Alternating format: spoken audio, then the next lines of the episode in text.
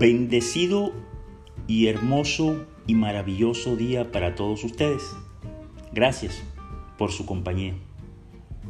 Hoy es jueves 12 de octubre del año 2023 y nos vamos a remitir a Lucas.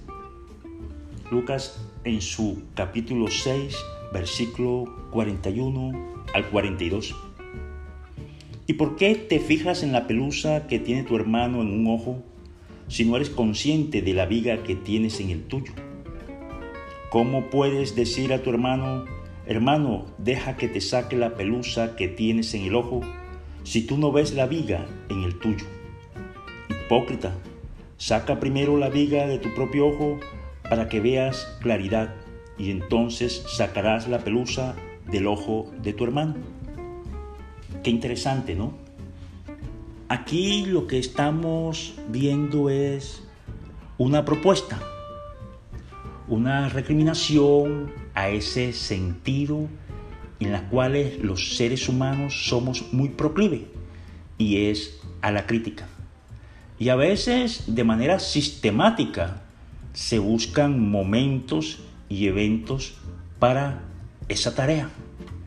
Y entonces se empieza a escudriñar esa paja que tiene el hermano en el ojo, sin tener presente la viga o el tronco que tenemos en el propio ojo.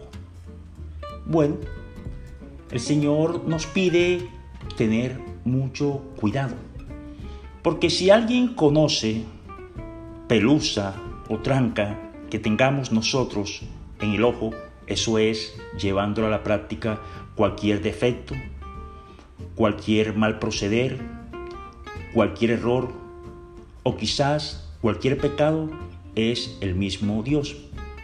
Entonces no puede ser que otro tercero, tú, él, ella o yo, nos enajenemos de juez para lanzar dicha crítica. Considero y pensaría que lo que se debiera hacer es toda esa energía dispuesta para la crítica, devolverla para la autocrítica y desarrollar en nosotros un sistema de reingeniería para que cada día, en cada momento y en cualquier circunstancia podamos ser mejor persona.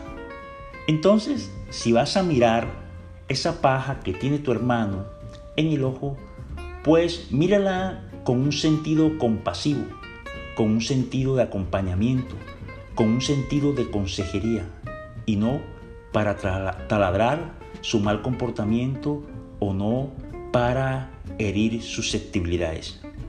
Que hoy Dios nos dé sabiduría para apartarnos de esa crítica y no ver con tanta facilidad los defectos del otro cuando debemos antes, por el contrario, establecer una autocrítica y un automejoramiento en nosotros. Que Dios los bendiga hoy, mañana y siempre. Y como nunca, no se olviden que se les ama de manera infinita. Que tengan hermoso y maravilloso día. Los quiero.